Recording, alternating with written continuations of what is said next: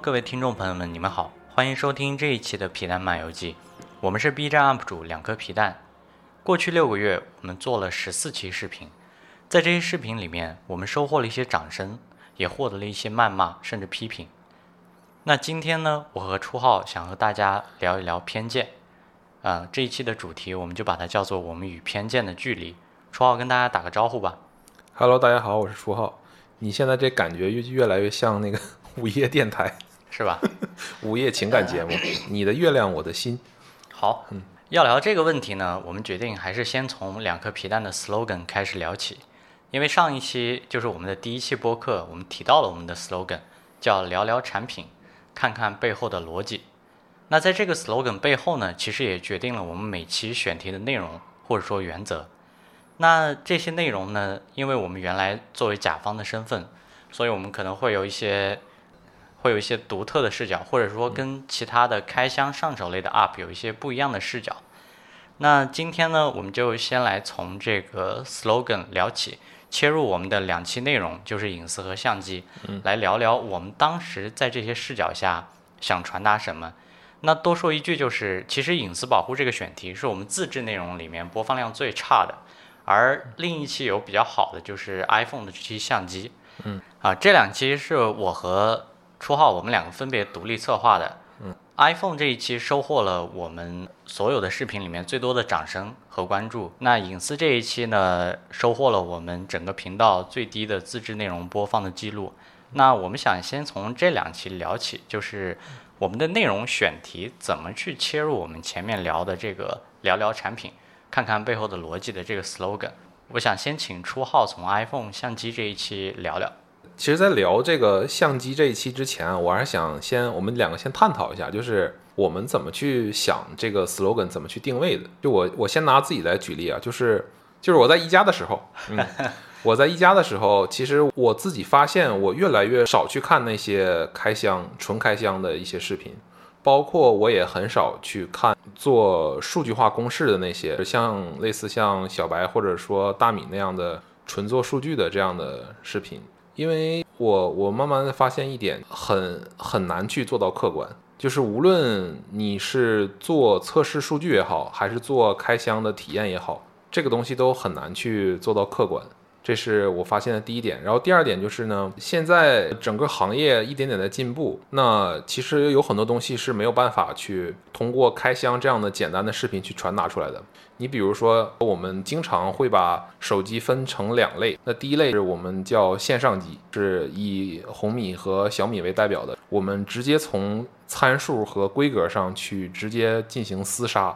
他们是直接一比一的，就是一对一的去进行这些比较。我们都知道，这个没有哪家有什么奇迹，每每家的成本可能都是差不多的。我我跟你用同样一块屏，那我的成本跟你的成本是是一样的。那为什么小米和红米以他们为代表的这一类的做手机的做产品的公司，他们为什么能够从某些规格中脱颖而出，感觉是？超越了这个价位段应该有的东西呢？那实际上他们肯定是从其他地方有一些取舍。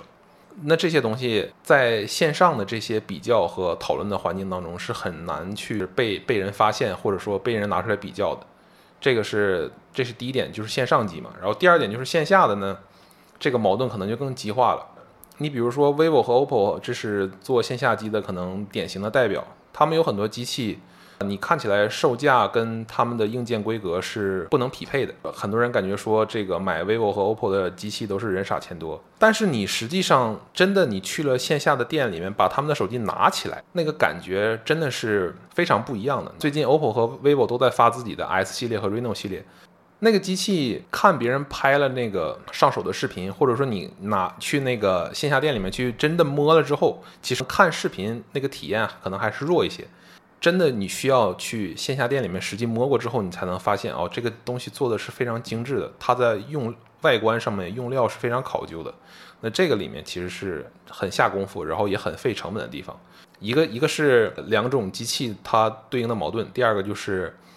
我觉得很多东西其实是上手视频或者开箱视频它是呈现不出来的，所以这两点就让我感觉我越来越去少的去看这种视频。绰号聊的这个观点，其实是我们两个在做视频内容之前就达成的这个频道的调性的一个一致。是，那我在这两点的基础上就补充一点，其实我们在第一期的播客里面一直在提一个内容，商业化。如果把我们的内容仔细拆开来看的话，其实我们在很多的表达也好、叙述里面也好，都在谈论这几个事情。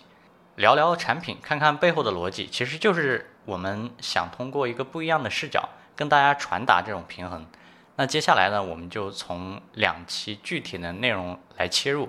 聊一聊什么叫做聊聊产品，看看背后的逻辑。那他们的平衡到底是怎么做的？那初二可以先从 iPhone 的相机这一期聊一聊。iPhone 相机这一期是我自打跟林浩开始传这个事儿之后呢，我最想做的一个视频。我在视频里面也表达了，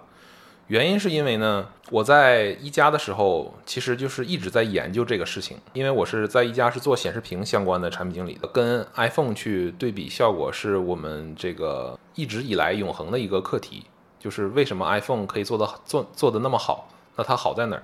这个是我们需要去做拆解和分析的。工作的内容也不全是这个了，不然的话真他妈是成那个像素级 copy 了，是吧？但是这是很重要的一部分啊。我在视频里叫 Local HDR，或者苹果自己官方的说法叫 EDR。这个东西它确确实实是现在这个时间点，iPhone 和安卓阵营里面在影像这个我我说的影像指的就是相机加显示，它是一个大的影像，因为它从拍到看，它是一整条链路的。这个大的影像链路里面，i iPhone 这边的长板是非常突出的，所以我也非常想把这个东西对外讲出来，因为在我们业内人看来啊，大家都说 iPhone 这两年好像科技创新没有那么强了，一直都在套娃，一直都在做可能差不多的事情。那除了可能处理器这处理器非常强之外，它其他的东西一直都是在修修补补，没有什么创新。但是我们自己真的在这个行业里面工作的之后呢，其实发现并不是这个样子。这个 iPhone 或者说苹果，它其实有很深的东西，它是在冰山之下的那一部分，实际上是有非常多的技术积累的。Local HDR 或者是 EDR，只是我了解到的其中一部分。那当然可能有更多的部分是我不知道的，但是仅有这一部分，我也想，我也希望能够让大家知道。为什么我们这期想聊偏见呢？那实际上就是因为，好像我们看起来。安卓和苹果两边的用户都在自说自话。我之前没有做视频之前，我也是没有这种感觉的。我可能觉得，安卓和苹果之间的用户肯定是有相互转化的嘛。你不能说我一直用苹果，但是我对安卓这边好像一无所知，然后反过来一样。我一直不认为是这样的，但我目前在我们的视频的评论区和弹幕里面发现，好像确实是这样的。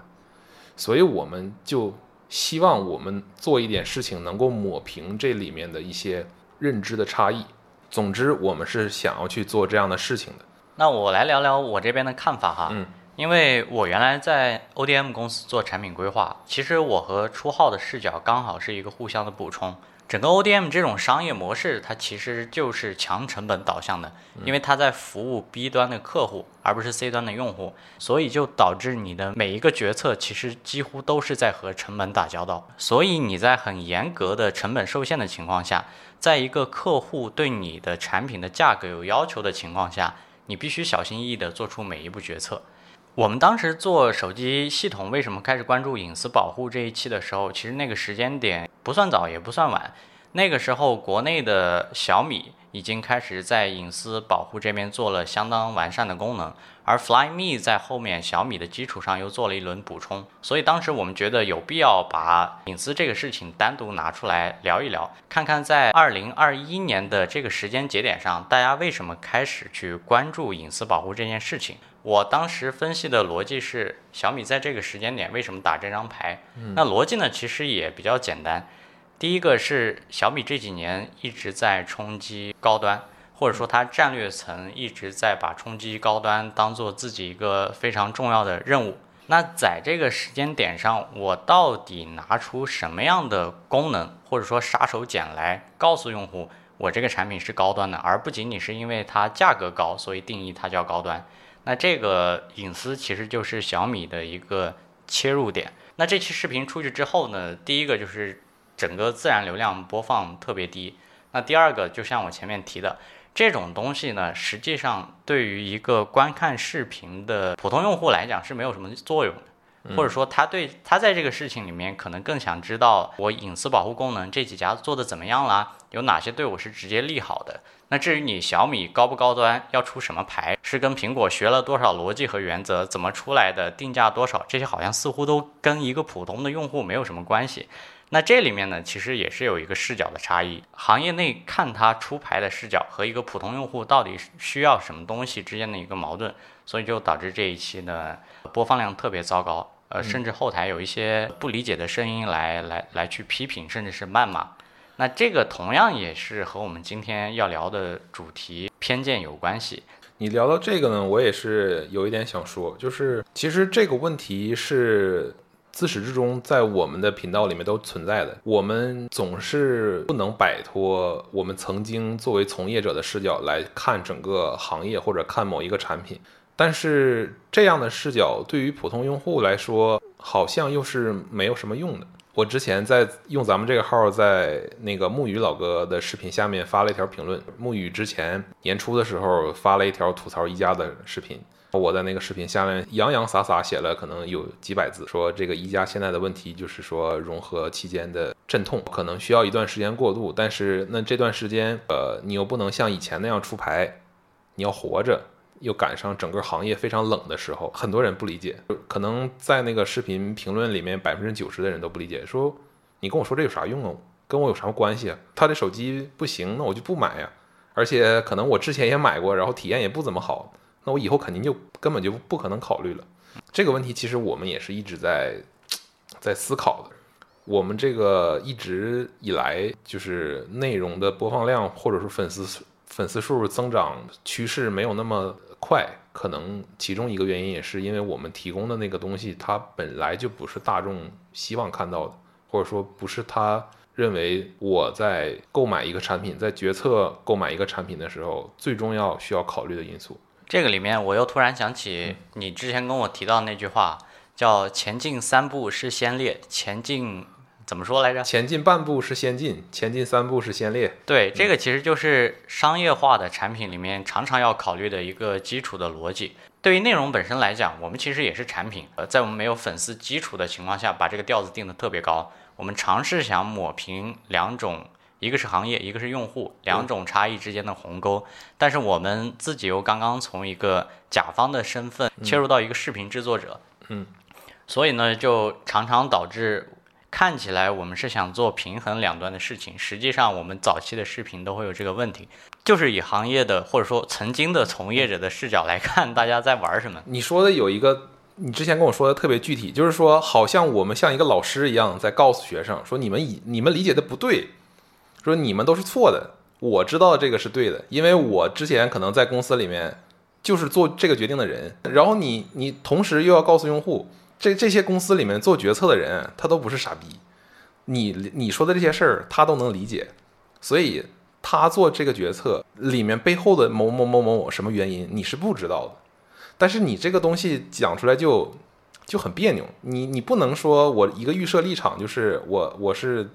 我比你牛逼。我在教育你，这个就很怪。是，那聊到这儿，我又想到我原来给你推荐那个公众号，就是那个唐任老师。嗯，唐任老师他是原来在京东应该做过高级产品经理，现在自己在在做一些内容方面的商业化的事情，包括知识星球啊什么的。嗯，他那天发了一个短视频，聊一什么事儿呢？说，哎，这个高级产品经理跟高级的开发。互相之间会厮打的，到底原因是什么？就是双方认为对方在自己的专业度层次上能跟自己达到同一等级，所以就导致了看起来表象上是他们两个中间有厮打，实际上是立场之间有差异，或者说觉得对方都了解到了自己能了解到的东西。如果说把这个偏见这个话题泛化，在公司里面，可能不同岗位的，因为他的他的 KPI 是不一样的，不同的岗位呢，他的目标是不一样的。但是我们要又要对齐，我们要做成一件事儿，那这里面它自然而然会可能会产生一些偏见。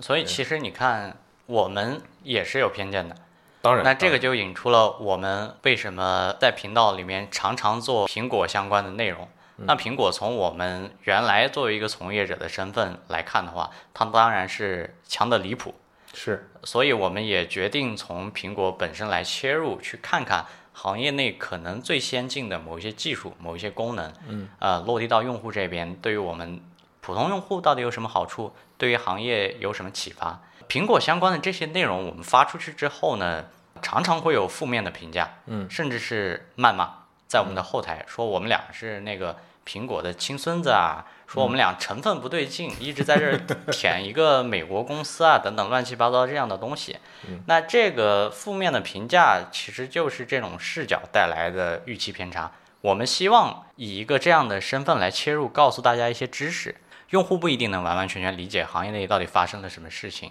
那这个视角差呢，就导致了虽然我们自认为自己内容做的还不错，嗯，呃，但是常常就会有一个比较普通的表现嘛。在可能在某些人看来，你的这个立场不对，或者说你屁股歪了，你后面说什么都没有用。iCloud 的视频发出去，我看有个人在我们那个后台抬杠嘛，就说你成分不对。对呀、我啊还回、他在聊回怼回去了。对，他在聊那个一旦开战了，我存在苹果这边数据怎么办？啊，大概就在聊这个事情嘛。当然无所谓了啊，这些对于我们两个已经工作很多年的老逼来讲呢，这种情绪上的事情我们已经没有了。嗯，但是这个视角差异和他所传达出来的东西，确实值得我们关注的。我们觉得苹果好，嗯，我们觉得苹果牛逼，啊，不管它对用户好还是对行业有引导价值，那我们对于苹果的偏好到底是什么？我觉得有必要今天跟听众朋友们分享一下。我先来聊聊我用苹果产品的这些故事吧。我接触苹果产品在同龄人里面相对是比较晚的。我是真的是毕了业之后开始工作，因为有工作需要，我需要去研究苹果手机里面的功能。这个时候我才买了苹果的手机。我买了，当时图便宜，我还买了一台那个二手的 iPhone 七，可能在闲鱼上当时也就一千多块钱。到最后用了可能半年不到，基带坏了，没有信号，然后我又花了五百块钱去修。就其实起步是比较低的。等到什么时候我才开始真正认为说苹果的产品做得很不错？大概是在二零年，二零年的就是 iPhone 十二 Pro 那一代产品发布的时候，我才比较真切的感觉到这个苹果的产品是做的比较不错的。当之前呢，我 iPhone 七之后，我又换了一个 XR，那也就用了大概一年出头左右这个时间。但因为那个是 LCD 屏，然后我本身主要是研究屏幕，其他的我可能懂得也不是特别多。LCD 屏它确实做的也没有那么出彩了，因为受当时的那个硬件的限制，它其实也没有在 LCD 上做什么特殊的功能。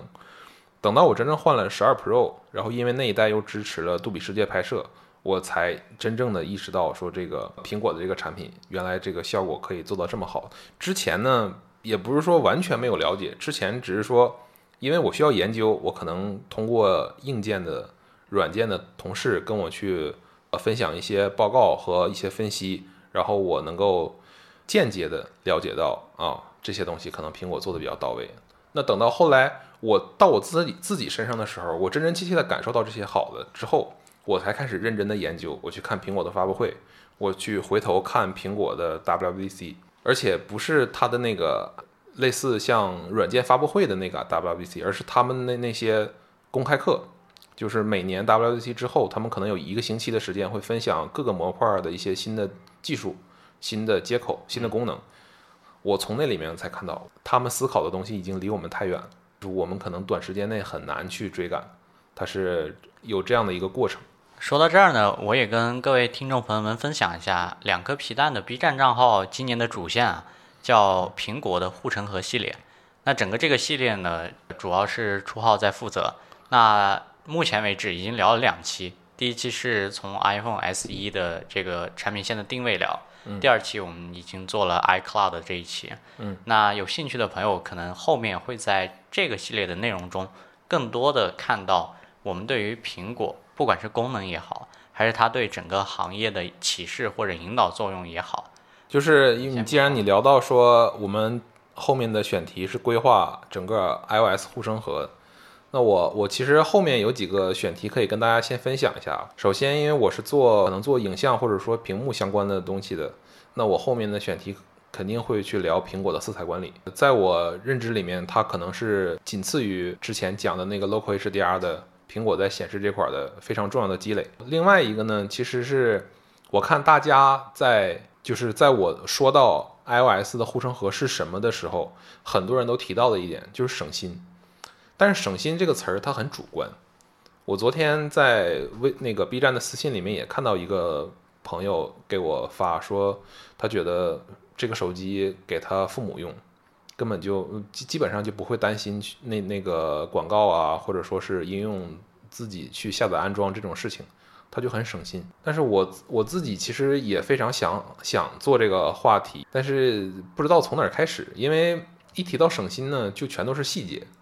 那你你不能说你这一个视频说 iOS 省心的一百个细节，它总有一个大的一根主线，可能一一个原则，它在把这些能把这些所有东西串起来。这个可能我一直也没有太想好怎么去做的。不过色彩管理那个东西，我倒是心里面已经有有数了。对，其实你已经做了一期关于省心的了，就是 iCloud。你在里面讲到了一个一个点，我觉得原来对于我使用 iPhone 特别爽，就是两台 iPhone 之间换机的体验。嗯，在目前来看，几乎是手机这个产品里面无敌的存在。将你的新 iPhone 不能说快速的，速度也不快，主要是因为有微信 啊。将你的 iPhone 相对快速的还原到你上一个旧的 iPhone 使用的原本的状态，嗯，那这个其实也就是神经。对，我在视频里面其实也想说这一点来着，但是我一想到它的速度真真的，那次换十三 Pro 应该是倒了，就一晚上可能十个小时以上。这个手机才完完全全把数据全转移过来。我一想，这个体验其实跟安卓这边比，那个搬家可能要慢很多很多。我觉得这个事儿也就不值得拿出来一说。但我后面突然又想到一点，就如果你旧手机丢了，那这个体验就完全不一样了。没错。刚刚聊完功能的部分，那请大家后面多多关注我们的 B 站账号。我们会做这个系列，那我再聊一聊价值观的部分，或者作为人的部分。嗯，因为营销其实是产品里面非常重要的一个环节。那这个也导致了我其实出过一期关于苹果营销的选题。那我为什么喜欢苹果呢？除了前面初号讲的这些功能之外呢，更多的关注到苹果从它的商业广告片里面到底在传达什么事情。那在那期视频中，其实我提到了几几个点。我举个例子啊，比如苹果的年货系列，嗯，再比如苹果的 Shut on iPhone 系列，这个户外的广告片，嗯，再比如说他日常的在 YouTube 或者说国内的一些视频平台投放的广告片，你会看到它有一个共同的特点，就是人，是他在关注人，他从来没有把产品放在一个特别主要的角色，而是不断的在强调。我作为一个工具，能够给使用 iPhone、iPad 甚至 Mac 的这些人去提供什么帮助？那这个最出彩的其实就是现在为止每年在做的年货系列。虽然我觉得今年那个虎年的虎年的感觉炫技为主吧，啊，整个故事性比原来的那些什么陈可辛的三分钟啊啊这些要差了很多。它甚至比元宵节飞猪和 Team 他们拍那个片子都要差很多。那比这个是差太多了。但是不妨碍他所有的营销动作仍然在服务于人这个本身，因为我们也其实不止一次的强调过，人不是手段，人是目的。是对，我们应该提到过类似的观点。嗯，然后你借着你这个，我再多说几句啊，因为你刚才前面提到了苹果把自己的产品都定义成工具，这个词很重要。工具它是服务于人的，比如说我们一提到工具，我们可能想到的是什么钳子、锤子、螺丝刀这种东西。对。它跟就是现在我们想要追求的那种什么 AI 全智能啊、贴心的助手啊，它还是挺不一样的。但这中间这个界限是很模糊的。那如何能把握好这些界限呢？其实我认为，苹果在这里面做的还是不错的。苹果的做事情的、做产品的体验的原则是帮用户多想一步。但其实这个东西，嗯，安卓这边其实大家也都是有这种考虑的，因为你只有这样，现在才能在体验上做赢别人。但其实有些人他把握不太好那个度，尤尤其是会在 AI 上面体现的就淋漓尽致。这个这个地方，很多公司它在尤其在前几年，它会过于吹嘘自己 AI 的有多智能，但实际上它这个语音助手最后还是会退化成一个一个工具，对，不会说能够预测你的什么什么什么，它只是说能够在你经常使用的场景或者经常使用的功能上面给你一些提示。那这点我觉得苹果做的还是相对比较平衡的。你刚刚提到的那个点，其实是我想对很多安卓品牌厂商吐槽的那个点。嗯，负一屏上面的提示，它会早上、中午、晚上、午夜给我发各种中年鸡汤，什么辛苦啦，什么这啊那的，就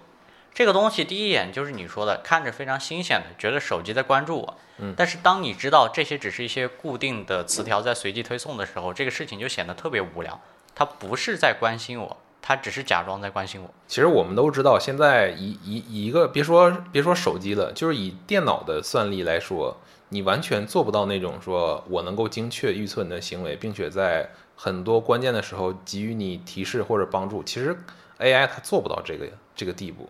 那你退回来一步讲，那我就在该在应该给你一些提示一一些帮助的时候，我能够给出来，然后并且在其他的任何时候，我不我不打扰你。他其实这已经对很多人来说已经足够了。没错，嗯，那千言万语，我们对苹果的偏好就体现在一句话上。其实那句话是有一年 WWDC 的开头，叫 “Give people wonderful tools and they will do wonderful things”，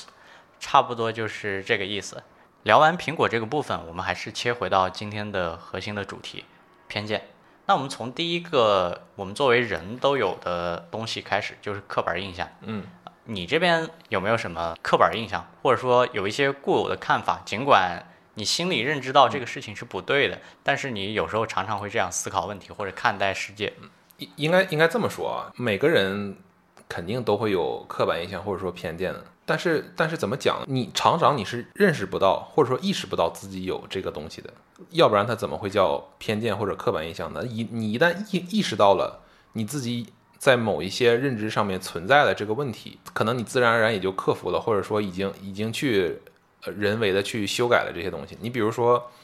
我的小时我小时候在在家里面的时候，我我经我经常这个父母，尤其老一辈的老人会跟我讲说，这个河南人怎么怎么样偷奸耍滑，或者说就是很很鸡贼啊这种话，就是因为他们可能经历过一些不太好的事情，有了一些这样的经验，传授给了我。那当然，我当时心智还不成熟，他们可能说了什么，我也就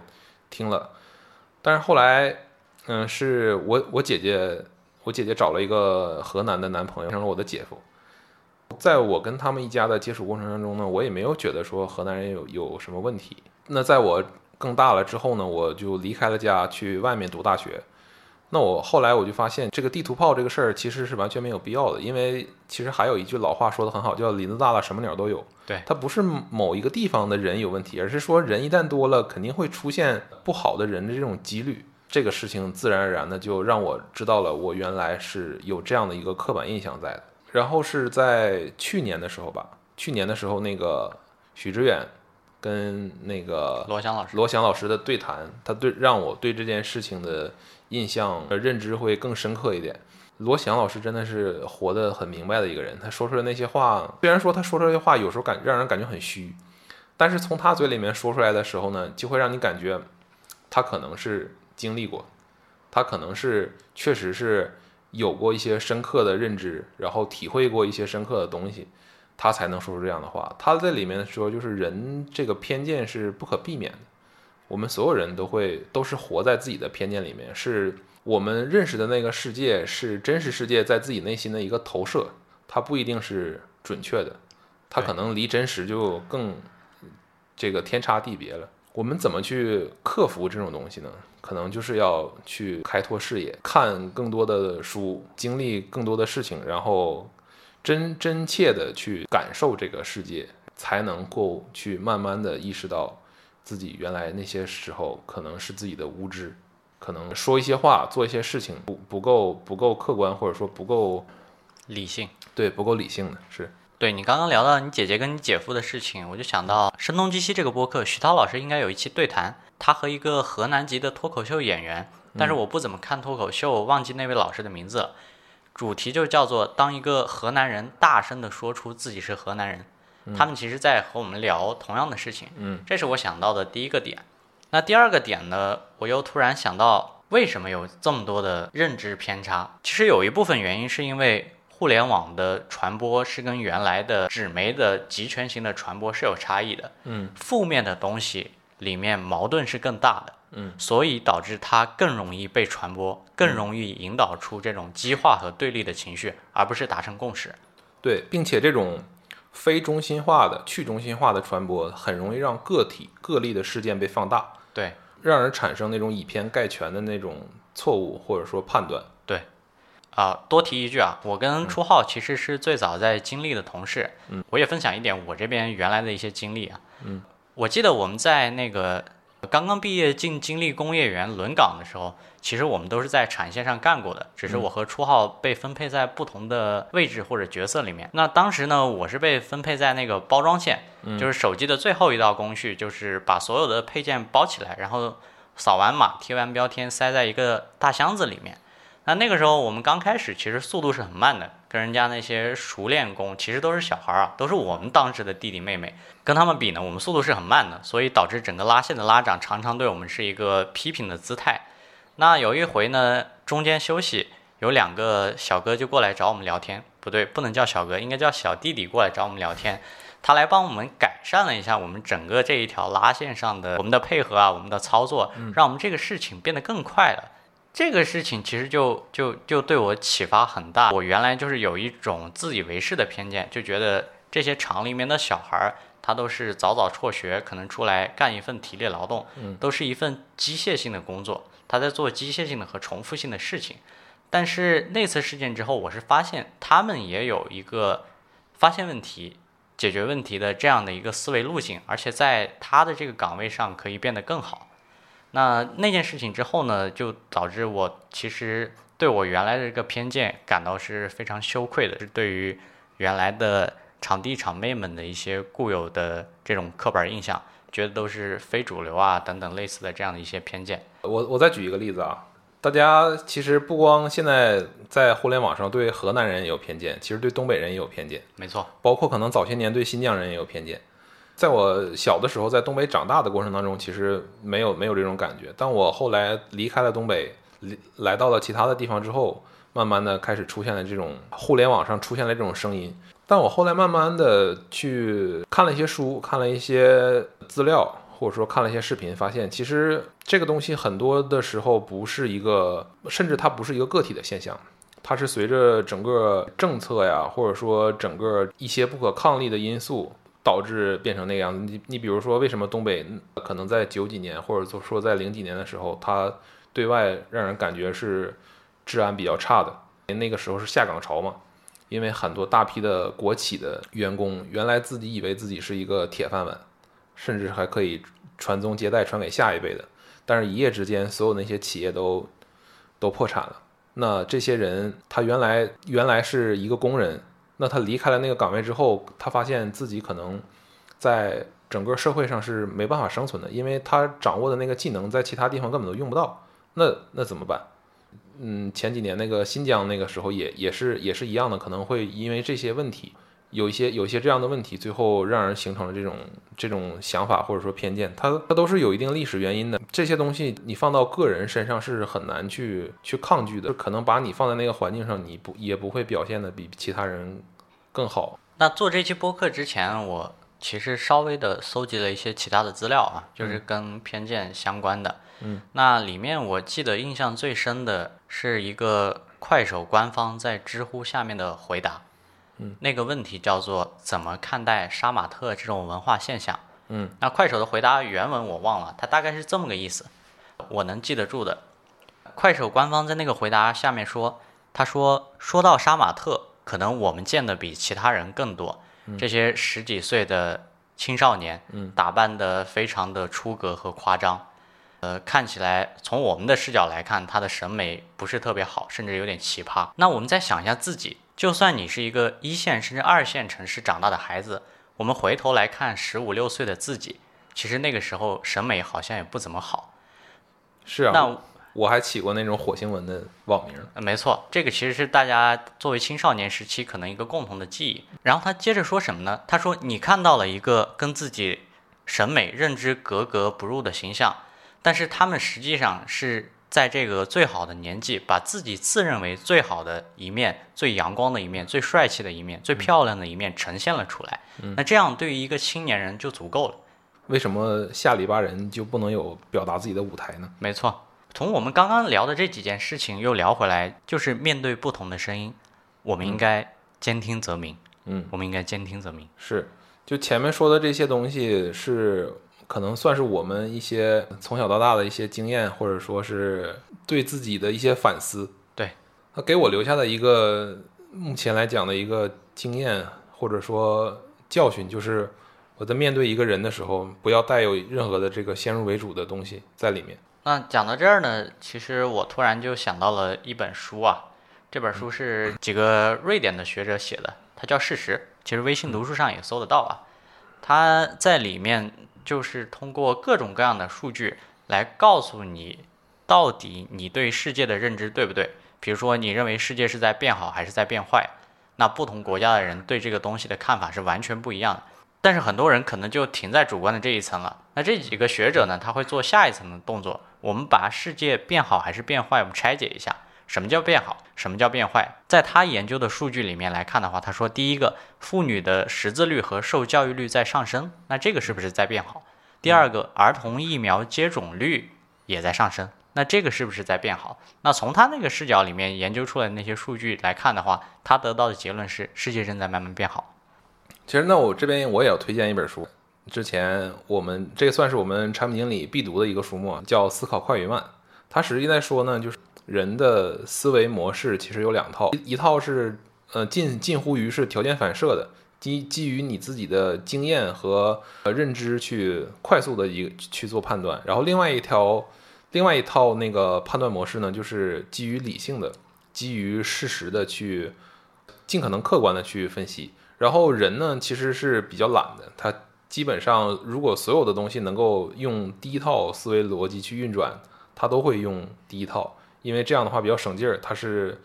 基于经验、基于经验主义的。那实际上我们要做的事情呢，在产品经理内部来说，我们实际上是尽可能想要去避免用第一套认知模式去做，因为这样的话你可能会做很多的误判，因为里面有很多的细节。你是没有办法通过经验和常识去来推断的。没错，总结一下，就是我们先聊了一下基于偏见这个话题，我们聊了聊我们为什么想去做视频，而且我们为什么要去做这样一类内容。实际上就是我们希望能够在我们看到的这些大的一些冲突和偏见中间，我们想要去寻求一下平衡。我们希望能够让更多的人更了解整个。这个行业，这个产业，然后希望能够大家多看一些事实，然后少听一些观点。那这样的话，其实对我们自己，对我们每个人来说都是更有益的吧？对，没错。其实呢，千言万语汇成一句话，就是那抽象和概括是认识世界更有效率的方式。是，但是追问事实是我们认识世界应该有的正确的态度。好吧，那这一期就到这里。嗯，胡逼了一期，感觉好像 没有提供更太多营养啊。好吧，那我们是 B 站 UP 主两个皮蛋，我是林浩，我是初浩，我们下期见，拜拜，拜拜。